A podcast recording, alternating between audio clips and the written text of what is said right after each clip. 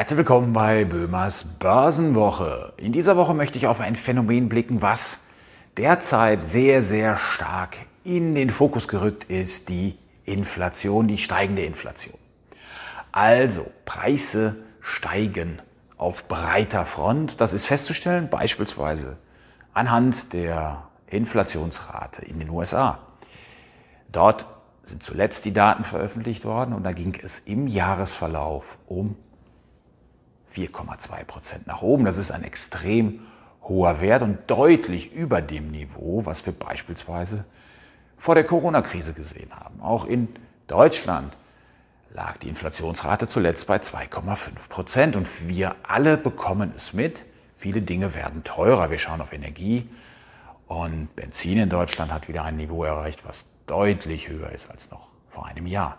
Aber Inflation greift ja weiter. Inflation ist etwas, was die Finanzmärkte natürlich ja nicht im Griff hat, aber dennoch stark beeinflussen kann. Und gar nicht die Inflation selbst, sondern, und das ist jetzt entscheidend, wie die Notenbanken darauf reagieren.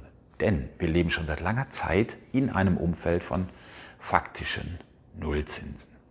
Sollten jetzt aber die Inflationsraten weiterhin ansteigen, dann kann es sein, dass die Notenbanken dazu gezwungen sind, diese Politik zu ändern und wieder an der Zinsschraube zu drehen, um so die zu starke Inflation einzudämmen. Das Ganze ist aber noch Zukunftsmusik, auch das muss klar sein. Momentan sind eigentlich die meisten Marktteilnehmer bestrebt, das Zinsniveau so niedrig zu halten. Warum ja nun? Staaten und auch Unternehmen können sich beispielsweise derzeit sehr, sehr gut neu und preiswert an den Märkten verschulden, weil die Zinsen insgesamt so niedrig sind. Und wenn wir jetzt wirklich schauen auf die Faktoren, die die Inflation antreiben, dann stellt sich ja immer die Frage, ist das wirklich nur eine kurzfristige Nummer oder ist es etwas, was sich maßgeblich verändert? Und das ist gar nicht so einfach zu beantworten. Es deutet sich aber an, dass die höheren Inflationsraten, die wir jetzt sehen, auch länger bleiben werden weil einfach so viele verschiedene Bereiche betroffen sind. Ich gebe euch nur ein Beispiel, das sind die Containerpreise. Also ein Standardcontainer, der weltweit transportiert werden muss, hat vor der Corona-Krise ungefähr 1300 Dollar gekostet, ein solcher Transport.